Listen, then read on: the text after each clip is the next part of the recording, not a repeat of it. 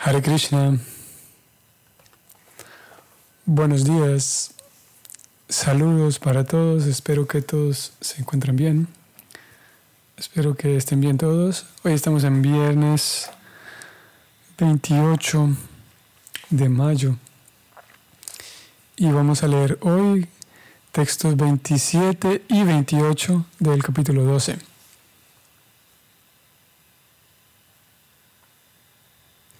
Vamos a comenzar.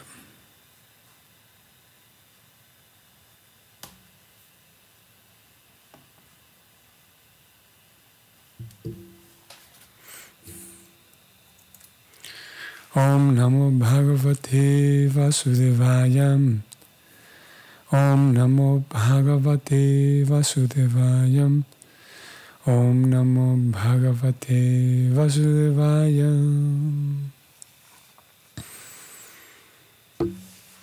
Texto 27.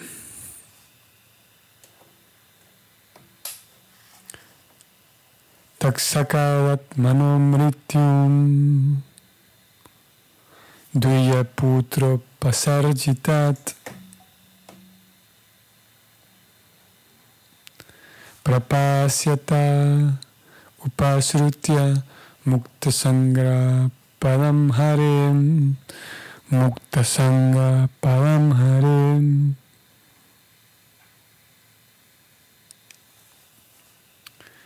Traducción de estos versos y significados dados por Srila Prabhupada. Traducción. Después de oír hablar de su muerte, que ocurriría por la mordida de una serpiente alada enviada por el hijo de un brahmana, se liberará de todo apego material y se entregará a la personalidad de Dios, refugiándose en él.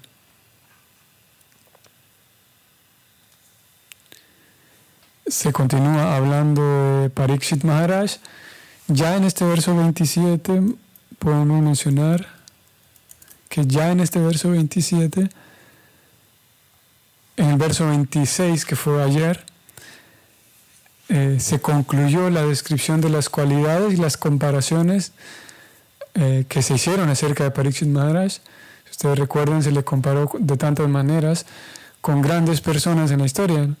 Se le comparó con su abuelo, se le comparó con Arjuna, con Yamaras, con Krishna, con el señor Ramachandra y con muchas otras personas.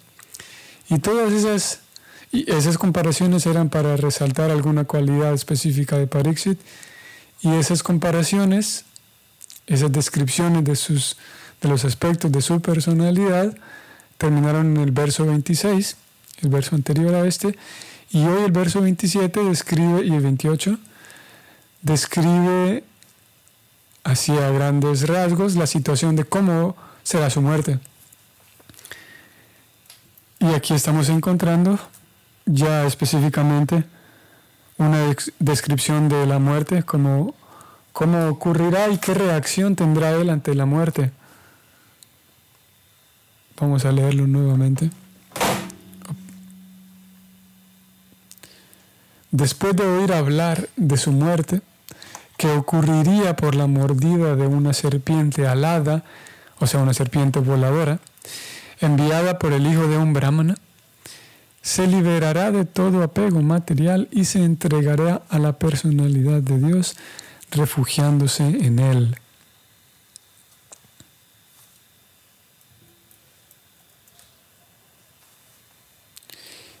Es interesante que los brahmanas, y, recordamos que en ese momento el niño apenas acaba de nacer, pero los brahmanas fueron capaces de distinguir en el futuro cómo iba a ser la muerte de él, qué lo iba a causar y cuál iba a ser la reacción de él. Y esto que se está escribiendo aquí efectivamente ocurrió, como lo vamos a ver en capítulos más adelante. Efectivamente, Pariksit Maharaj muere, o, muere por la, la picadura de una serpiente con alas, y esta serpiente en realidad fue enviada, o vamos a decirlo mejor así, Pariksit recibió la maldición de, ser mordido por una serpiente y morir tras la, picadura de esa serpiente. Y el lapso que tuvo Pariksit desde el momento en el que se pronunció esta maldición hasta que ocurrió fueron siete días. O sea que él supo hoy y dentro de siete días ocurrió, ocurrió su muerte. Vamos a leer el significado. Ah, bueno, y como digo, los brahmanes están hablando de esto y tal cual ocurrió, ocurrió de hecho. Vamos al significado.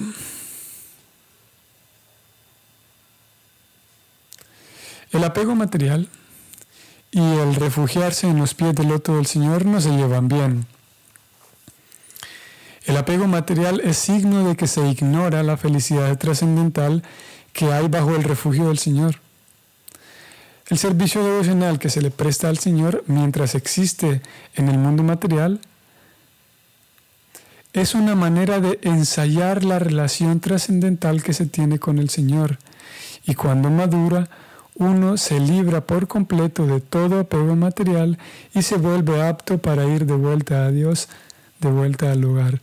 Un punto muy interesante que vale la pena rescatar y anotar si es posible. Bhagavatam 1, 12, 27. Aquí Prabhupada acaba de señalar que es algo que no lo menciona con mucha frecuencia y aquí lo ha dicho de manera textual.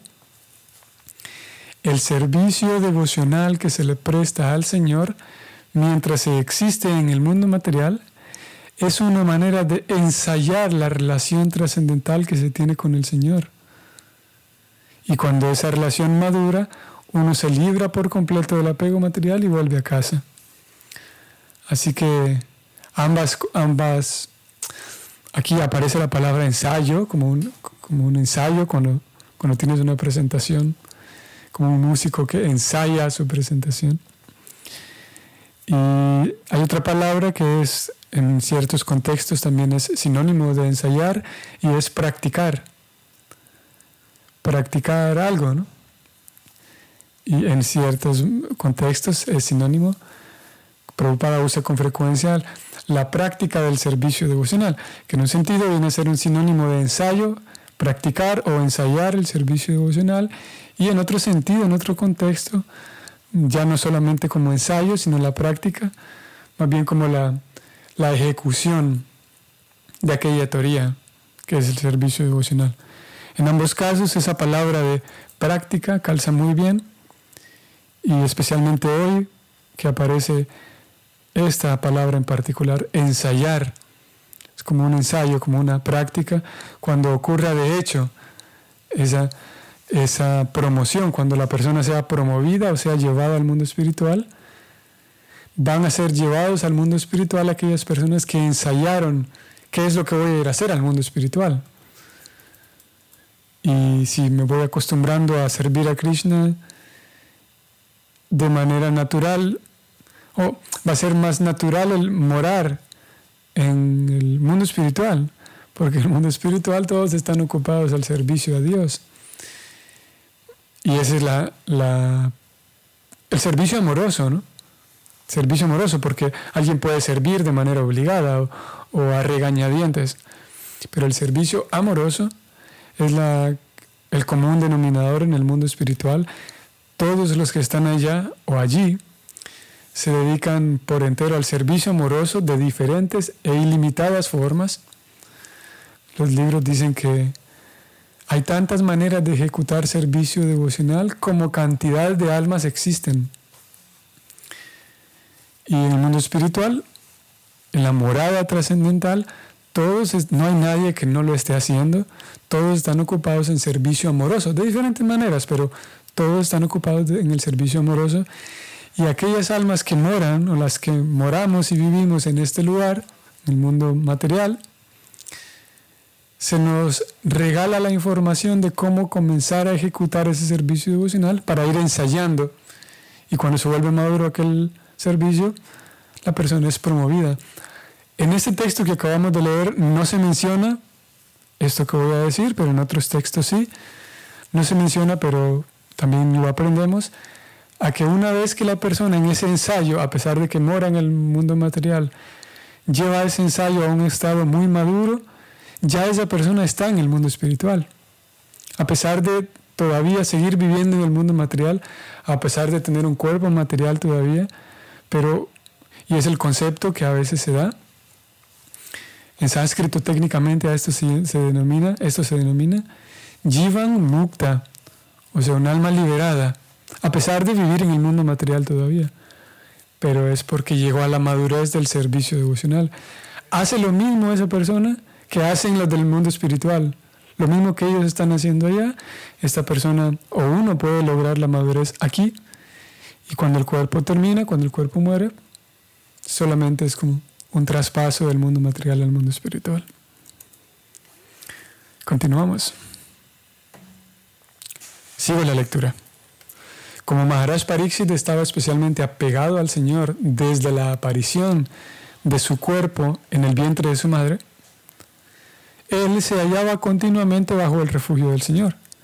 Y la presunta advertencia de que moriría en un plazo de siete días a partir de la fecha en que el hijo de un brahmana lo maldijo, eso era un don o una bendición que le concedía, se le concedía, a fin de que pudiera prepararse para ir de vuelta al hogar, de vuelta a Dios. Vamos a ver cómo podemos poner esto de otra manera. Ya que Pariksit Maharaj estaba especialmente apegado a Krishna, cuando supo que iba a morir en siete días, él no, no fue corriendo a pedirle ayuda a Krishna, sino al contrario, él lo recibió como una bendición para prepararse y volver a casa. Sigo leyendo. Como él siempre estaba protegido por el Señor, por la gracia del Señor, podía haber evitado el efecto de esa maldición, pero no tomó para nada esa ventaja excepcional. Más bien sacó el mejor provecho de una mala compra. Durante siete días oyó continuamente la exposición del Srimad Bhagavatam del labios de la fuente indicada y así, mediante esa oportunidad, logró refugiarse en los pies del loto del Señor. Aquí está lo que acabamos de decir. Cuando él se enteró que tenía una maldición sobre sí, no fue corriendo a Krishna ni pudo haber contrarrestado esa maldición de tantas maneras, pudo haber castigado a aquel niño insolente que lo maldijo, pero lo único que él hizo es darse cuenta que todo está bajo el control del Señor y voy a tomar esta oportunidad para refugiarme mejor, en, refugiarme más en el Señor. Cosa que es tan fácil describirlo, es tan fácil leerlo como lo acabamos de decir, y es tan fácil repetirlo, pero no es tan fácil vivirlo. Y esa situación en la que se encuentra Pariksit Maharaj al momento de morir, o la que se encontró, podemos encontrar situaciones muy similares que se repiten a cada momento en la era de Kalin. Cosas así, porque en este caso fue algo injusto, a lo cual él se le sometió. La muerte tan temprana de esa forma era algo injusto. Y cuando conocemos la historia nos damos cuenta que el niño lo maldijo de manera injusta. Sin embargo, él tomó eso para acercarse más a Krishna. ¿no? Y en Kali Yuga vemos o podemos ver una y otra vez cosas injustas. Cosas injustas hacia uno mismo, hacia otros. Cuando aquella injusticia se comete hacia uno, esta es la teoría, ¿no? esto es lo que se recomienda que uno puede eh, eh, realizar.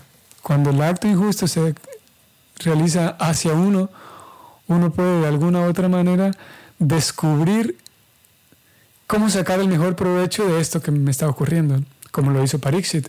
Dijo, bueno, tengo siete días y voy a hacer lo que hace tiempo quería.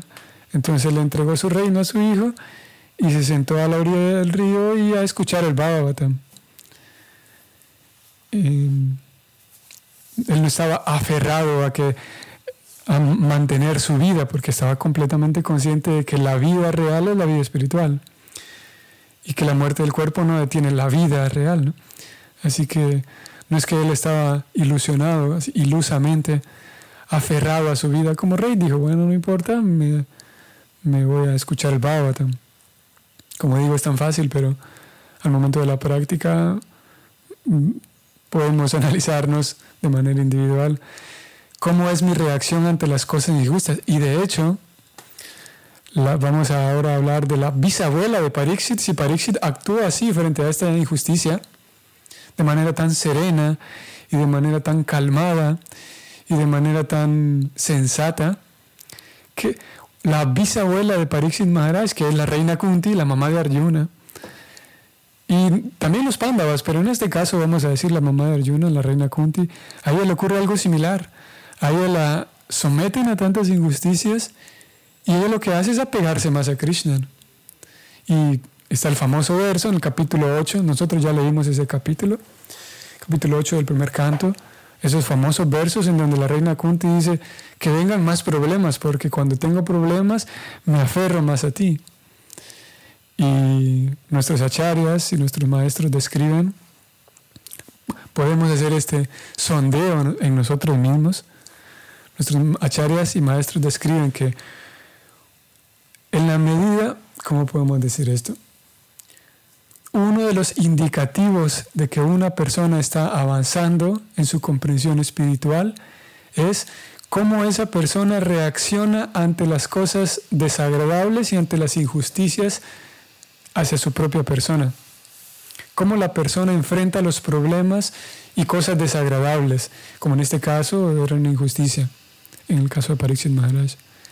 Y nosotros podemos monitorear y testar cómo, cómo es mi reacción ante cosas que, incluso ante cosas que considero injustas. Porque en fin de cuentas, por un lado, dos cosas.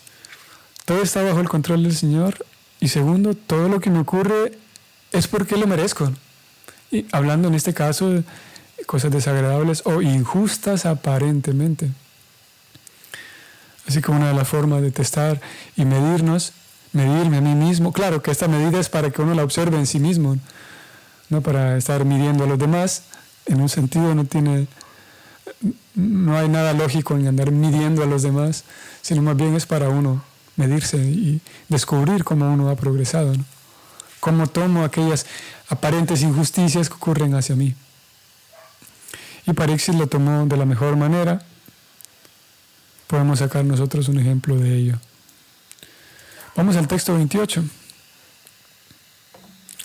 Eh, voy a leer aquí un comentario. Siamelis, saludos Siamelis, Nicolás, que están aquí viendo. Hare Krishna, así es, esta vida podemos tomarla como un entrenamiento, una preparación para ir de vuelta al Señor Supremo. Definitivamente, decía Melis, voy a quitar aquí esto. Efectivamente, eh, esa es la, la perspectiva Vaishnava, es así. La, conclusión filosófica de la filosofía Vaishnava es que esta vida es un entrenamiento. Y luego dices que recordar, esto es un comentario de Samuel también, recordar, separando las dos palabras, recordar. Y eso significa volver al corazón, servir y agradar al Señor Supremo. Sí, definitivamente que todo es un asunto de recordar a Krishna. También nuestras conclusiones Vaishnava, nuestros grandes acharyas dicen que todo lo que hacemos Todas las actividades devocionales tienen como un único objetivo que mi mente y mi corazón todo el tiempo recuerden a Krishna. Eh, en realidad ese es, algunas veces lo he señalado, Prabhupada dice que ese es el arte y el secreto. Quiero ver si puedo encontrar ese verso ahora mismo. Sí, vamos a, ya que Siamelis nos comparte esta, eh, esta reflexión en relación al recordar, voy a mostrarles Vamos a ir Bhagavad Gita tal como es. Introducción de la Bhagavad Gita. Vamos a ir hasta el final, donde se nombra en la lista de los maestros espirituales. Y vamos a encontrar una afirmación aquí interesante. Hacia el final de la introducción también se encuentra esto que vamos a leer, se encuentra en el libro impreso.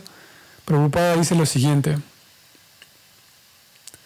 La Bhagavad Gita nos enseña a absorber la mente y la inteligencia, recuerden que hablamos de la inteligencia, la mente y la inteligencia, en el pensamiento acerca del Señor.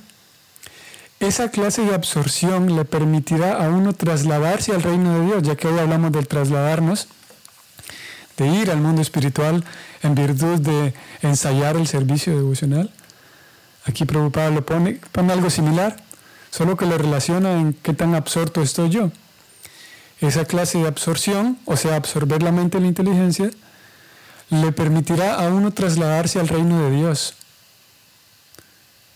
Si la mente se dedica al servicio de Krishna, los sentidos se dedicarán al servicio de Él automáticamente. Y aquí está lo que buscamos.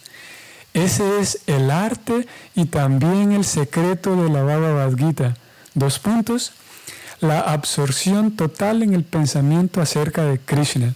Es claro y contundente. El arte y el secreto de la Bhagavad Gita es la absorción total en el pensamiento acerca de Krishna. En realidad toda esta introducción no tiene ningún desperdicio de ninguna manera. Un poco más arriba de esta misma introducción, Prabhupada señala que es posible absorberse en el pensar, pensar en alguien. Es muy fácil absorberse pensando en alguien cuando uno está enamorado de esa persona. Es por esa razón que se habla del servicio devocional amoroso o el servicio devocional puro. Cuando le agregamos este adjetivo de servicio devocional puro, ese puro, ese adjetivo que habla de la pureza indica que el servicio devocional debe hacerse con amor, no por obligación, no porque firmé un contrato, ni otros motivos externos, no porque busco algo de Dios, no porque vengo huyendo de otras cosas, sino porque es un servicio que es completamente, la persona está inmersa únicamente pensando en que quiero agradar a Dios, lo cual es una cosa difícil, porque en nuestro estado tenemos anhelos, preocupaciones, ansiedades, y el bhakti comienza, de alguna manera comienza que yo presto servicio devocional buscando un beneficio, y eso está bien, ya sea incluso un beneficio económico, cualquier tipo de beneficio, un beneficio emocional, yo quiero sentirme mejor, lo que sea. O yo soy curioso, así que leo todos estos libros para encontrar descripciones de los Vedas, de los planetas celestiales, por ejemplo, y eh, oír descripciones cómo funciona la mente, tantas informaciones muy interesantes que tienen estos libros. Y a veces nos acercamos al Bhakti, a todos estos libros, para, para mm, por el gusto que experimenta nuestra mente de saber todos esos datos interesantes, ¿no? Pero un devoto puro, o mejor dicho, cuando se alcanza la devoción pura que nosotros estamos tratando de hacerlo, el servicio devocional es completamente desinteresado. La persona está tan enamorada que solamente piensa en agradar a Dios. Y esa absorción completamente pura y inamovible, que la mente no sale de pensar en en agradar a Dios es lo que se conoce como servicio devocional puro. Y nosotros estamos ensayando justamente para eso. El amor no se puede fingir. No es que yo puedo fingir que amo a Dios y ya. Eso es absurdo. No se puede fingir que amo a alguien. Claro, puedo hacer cosas externas para tratar de impresionar a otra persona o engañar a otra persona. Pero el amor realmente no se puede fingir. Lo que nos toca es ponernos en marcha en un proceso en un método que es el Bhakti Yoga, ponernos en un proceso, practicarlo, ensayarlo y de tal manera que el amor va surgiendo. Porque el proceso me limpia. El proceso me limpia de tal forma que el corazón, por un lado, se pone en contacto con Dios y limpia mi corazón también el proceso, a tal punto que eventualmente llegaré a tener un amor completamente puro y inmotivado por Krishna. Solamente hace falta sinceridad, Hace falta seriedad también, ser serio, ser sincero y actuar de acuerdo a mi posición. Hacer un esfuerzo partiendo de mi posición y ser consciente todo, el consciente todo el tiempo de ir progresando, aunque sea poco, pero ir progresando siempre. Absorber la mente en Krishna, recordar. Mm, volvemos al verso de hoy. Vamos a leer el 28. Voy a leer este otro comentario. Aparece, decía Melis. Quiero. Sí. Servicio amoroso sin deuda.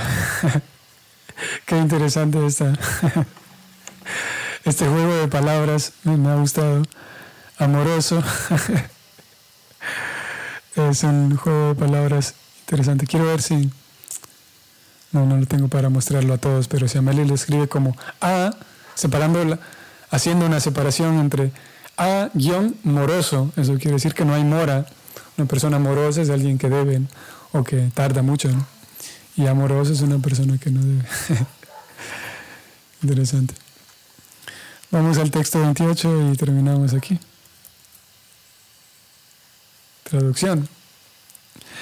Después de hacerle preguntas acerca del conocimiento correcto del yo al hijo de Vyasadeva, el cual será un gran filósofo, Pariksit renunciará a todos los apegos materiales y logrará tener una vida libre de temores. Significado. ¿Qué significado únicamente lo vamos a leer? No vamos a comentar más, aunque hay mucho también por mencionar aquí. Conocimiento material significa ignorar el conocimiento acerca del yo personal. Conocimiento material significa conocer tanto, pero ignorar el conocimiento del yo personal. Filosofía significa buscar el conocimiento correcto acerca del yo personal o el conocimiento de la autorrealización. Sin autorrealización, la filosofía es árida especulación o una pérdida de tiempo y energía.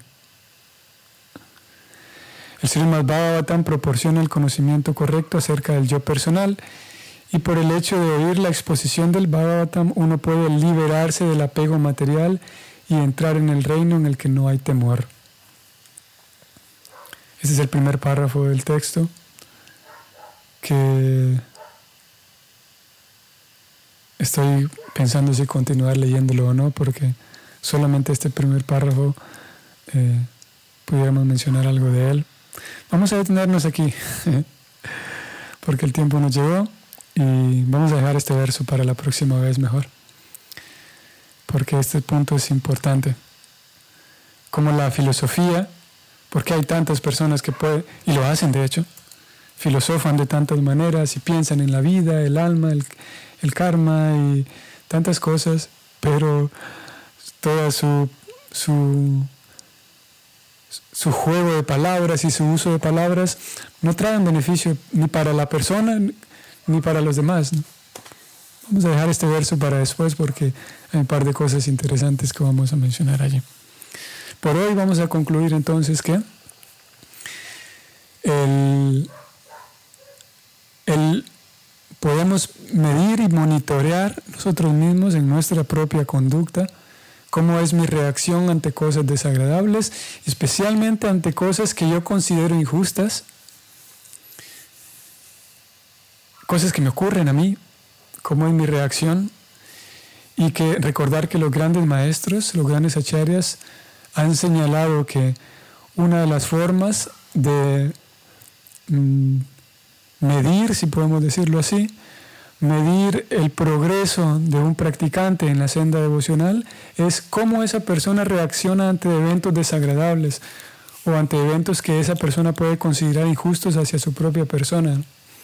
Eso por un lado. Y por otro lado podemos quedarnos con el hecho de recordar.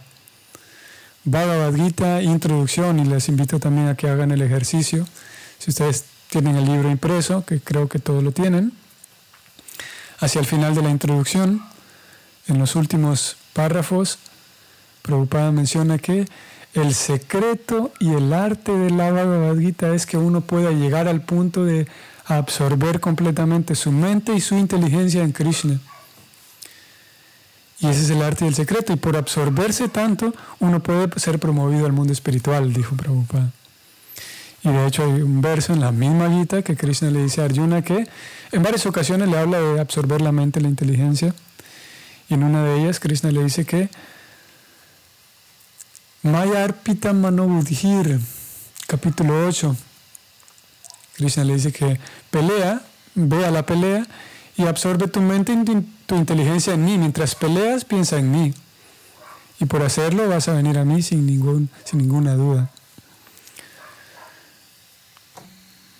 Ok. Vamos a detenernos aquí. Espero que tengan hoy hoy es viernes y todo este fin de semana también, partiendo de hoy, mañana sábado y el domingo. Espero que tengan un día bastante absorto en pensar acerca de Krishna. Es más fácil pensar en Krishna cuando escuchamos historias acerca de Él, cuando mantenemos nuestra mente escuchando, ya sea historias o filosofía que relatan a Krishna, es más fácil pensar en Él. Espero que tengan un fin de semana eh, exitoso en ese sentido, recordar a Krishna y al mismo tiempo un fin de semana eh, grato en el servicio devocional, con, agrada, con agrado ejecutar ese ensayo. Espero que su ensayo del servicio devocional sea grato también este fin de semana. Como última cosa, les recuerdo que la próxima semana va, vamos a tener unos cambios en la forma en la que hemos estado estudiando todos estos temas. Por ahí les iré informando en WhatsApp. Lo cierto es que de la próxima semana en adelante ya no tendremos eh, Bhagavatam de manera tan seguida como hoy lo estamos teniendo todos los días. Vamos a hacer algunos cambios. No vamos a poder reunirnos a diario. Yo les iré avisando cómo va a funcionar. Ok, saludos a todos. Pienso que no hay más comentarios. No. Ah, Angie dice que. Voy a ver aquí. ¿Cómo quito esto? Angie dice que por pura misericordia pienso en Krishna casi todo el tiempo. sí. Eh, gracias Angie. Y sabes que lo cierto es que podemos mencionar que dice nuestras escrituras que Krishna, hay diferentes formas de la manifestación de Krishna. Krishna se manifiesta en forma de libros, por ejemplo, como el Bhagavatam. Krishna se manifiesta en forma de sonido, como el Mahamantra. Krishna se manifiesta en forma de escultura, como el caso de las deidades. Y no es que, no es que gracias a un tallador tenemos una deidad, en realidad es que Krishna decide manifestarse ante nuestra visión. Y así como tú lo estás diciendo, lo cierto es que el hecho de que yo pueda guardar a Krishna en mi mente y traerlo en mi mente se debe a que Krishna ha decidido quedarse conmigo en mi mente. Esa es la conclusión, como los acharyas nos lo enseñan. No es que yo por, por mi propio mérito puedo traer a Krishna todo el tiempo en mi mente. Uno puede hacer el intento, pero únicamente si Krishna decide aparecer en mi mente y darme esa audiencia, ese darshan, Únicamente si Krishna decide estar en mi mente para que yo lo contemple a través de mi mente, ahí es que se hace posible. Y uno puede hacer el intento, pero es gracias a la misericordia de Él, a la amabilidad de Él, de dejarse contemplar dentro de mi mente. Ah, bueno, ¿dijiste algo más? Dice Angie, voy a leer todos los comentarios de Angie. Por pura misericordia pienso en Krishna casi todo el tiempo, pero no siento ese enamoramiento como cuando he estado enamorada. Espero que pronto. Hmm. Sí.